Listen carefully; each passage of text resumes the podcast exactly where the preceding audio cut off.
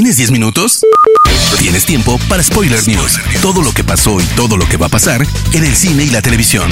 Tu dosis semanal de noticias, rumores e información imperdible sobre la industria del entretenimiento. Spoiler News. Damas y caballeros, ¿cómo están? Sean ustedes bienvenidos a las Spoiler News de Spoiler Time, las noticias más importantes de cine y series en Internet. Mi nombre es Andrés y comenzamos. Spoiler News. Desde que salió el tráiler de Morbius, los fans estamos ansiosos por saber si la aparición del buitre podría significar algún nexo con el UCM. Y gracias al actor Tyrese Gibson, los rumores y especulaciones aumentaron mucho más. Gibson, actor conocido por su papel en la franquicia de Rápido y Furioso, y que además interpretará a Simon Stroud, un ex agente de la CIA en la película de Morbius, afirmó en una entrevista que el vampiro de Jared Leto efectivamente está conectado con el UCM. Y no solo eso, sino también dijo que los Vengadores existen en el universo del film. De ser cierto, esto marcaría el primer spin-off de Sony en tener el potencial de conectar con las historias de Marvel. Y por supuesto, el Internet ya está teorizando sobre las posibles ramificaciones que esto tendría, no solo para Spider-Man, sino para los universos heroicos dentro y fuera de la pantalla. Sin embargo, apenas un día después de las declaraciones de Gibson, Sony salió a desmentir todo y lo negó. Gibson también había mencionado que Morbius cambiaría de fecha de estreno a octubre, cosa que también desmintió el estudio. De acuerdo al portal de Illuminati, el Flash de Grant Gustin, que todos conocimos por la serie de Arrowverse en The CW, tendría un pequeño cameo en la cinta de The Flash que dirige Andy Muschietti. En la serie de televisión, el mismo Ezra Miller llegó a tener un cameo como el velocista, luego de un choque de universos en la trama, por lo que la aparición de Gustin en la cinta se siente bastante probable. Nicolas Cage es un actor especialmente prolífico. De pronto pelea a golpes con animatronics y después te enseña el origen de las palabrotas en inglés. En el caso de Pig, película de la que ya podemos ver el tráiler, dará vida a un buscador de trufas que vive aislado de la sociedad y que tiene que retomar el contacto con su pasado para localizar a su cerdo, que ha sido secuestrado. Sobre el papel, Pig sonaba como una especie de una nueva John Wick, pero al menos este primer adelanto apunta a que la película puede ir en otra dirección, incidiendo más en la angustia del personaje interpretado por Cage sin que ello suponga, obviamente, dejar de lado la obvia necesidad de que vaya a tener que recurrir a la violencia para recuperar a su querido cerdo. Los fanáticos del mundo mágico de Harry Potter tendrán la oportunidad de adquirir los accesorios que utilizó Daniel Radcliffe para hacer las películas. El portal de entretenimiento Prop Store confirmó que se unió con Lumos, una organización sin fines de lucro creada por la autora J.K. Rowling para ayudar a los niños vulnerables en instituciones, para subastar artículos originales de sus películas y recaudar fondos. La subasta se llevará a cabo en vivo en Los Ángeles entre el 29 de junio y el 1 de julio, y entre los artículos que se piensan subastar están la famosa escoba de Nimbus 2000, un número inédito del Daily Prophet con la foto de Dumbledore, el aullador de Ron, entre otros artículos firmados por todo el elenco. Estos artículos están valuados entre 30 mil y 50 mil dólares y ya se puede comenzar a mandar ofertas a través del sitio web de Prop Store. La cultura de la cancelación tiene una nueva víctima, Anthony Mackie, quien emitió una declaración sobre la relación entre Sam Wilson, su personaje en el universo cinematográfico de Marvel, y Bucky Barnes, el personaje de Sebastian Stan. Según el actor, la explotación visual de la homosexualidad en la actualidad es algo que ha distorsionado la forma en que se percibe la amistad entre dos hombres. En entrevista con Variety, declaró, hay cosas retorcidas y complicadas. Hay cosas a las que las personas se aferran en sus propios términos para hacerse relevantes y racionales. La idea de que dos hombres sean amigos y se amen en 2021 es un problema por la explotación de la homosexualidad. Antes los chicos podían ser amigos, pasar el rato, verse en el bar y era genial. Ahora no se puede hacer eso, porque algo tan puro y hermoso como la homosexualidad ha sido explotado por gente que trata de racionalizarse a sí mismos.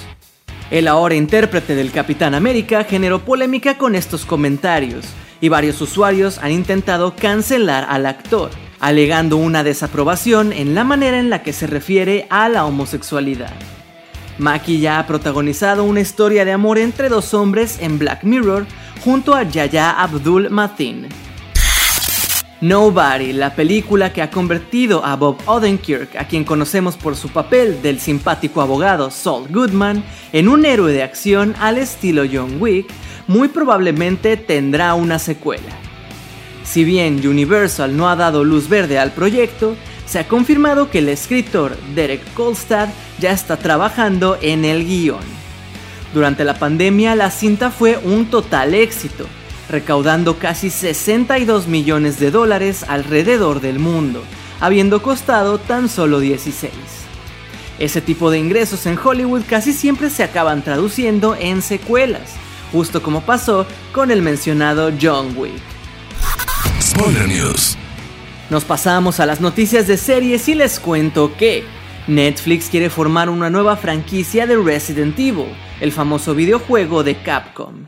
Entre sus proyectos se encuentra la serie de anime Resident Evil Oscuridad Infinita y la serie de acción real de la cual por fin sabemos quiénes serán sus protagonistas.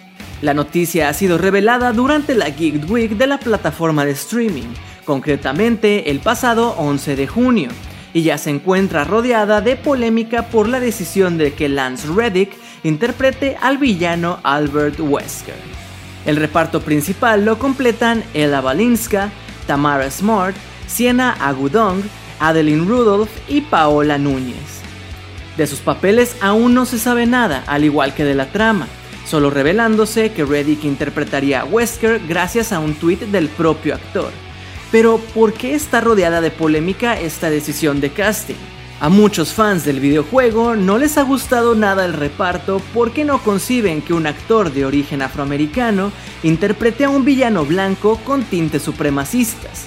También critican la foto que acompaña el anuncio, describiéndola más como un anuncio de una serie tipo Gossip Girl que de una serie de terror como Resident Evil. Debido a los altos índices de vistas que está teniendo la serie del dios del engaño Loki, Disney Plus ha decidido que a partir de ahora sus series originales y sus episodios serán estrenados los miércoles, como la serie de Marvel Studios.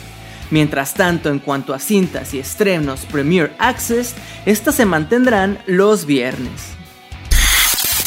Siguiendo la línea de lo que nos prometió Hilary Duff cuando anunció que reviviría Lizzie McGuire, el actor Jerry Traynor, quien dio vida a Spencer, el torpe hermano de Carly, en el show de Nickelodeon iCarly, confirmó que esta nueva serie no estará destinada para niños, sino que más bien es una continuación de la historia original y por lo tanto tendrá temáticas adultas. Traynor confirmó que habrá situaciones sexuales y contenidos difíciles de ver para un público infantil, aunque no serían escenas muy gráficas. Sin embargo, enfatizó que el show tratará de explorar cómo ha sido el crecimiento de los personajes y dónde están estos ahora. La plataforma HBO Max ha revelado el primer avance de la tercera temporada de Titans, la serie de superhéroes jóvenes de DC basada en los cómics homónimos. Los tres primeros episodios verán la luz en la plataforma el 12 de agosto. En México la serie se ve a través de Netflix, aunque para esas fechas HBO Max ya estará disponible en toda Latinoamérica. Y ojo porque el avance promete nuevos peligros para el grupo, que llega a Gotham City para reunirse con viejos amigos y enfrentarse a nuevas amenazas. Y entre ellas escuchamos una risa que parecería ser la del Joker. Pero no solo eso, sino que el adelanto parece apuntar hacia una muerte en la familia, la clásica historia de los cómics que resultó con el payaso asesinando brutalmente a Jason Todd, el segundo Robin. Para esta tercera entrega se suman Savannah Welsh como una Bárbara Gordon que se ha olvidado de ser Batgirl, y a Vincent Kartheiser como Jonathan Crane, el espantapájaros. Spoiler News. Hermoso público, esas han sido las últimas y más importantes noticias de cine y series de esta semana.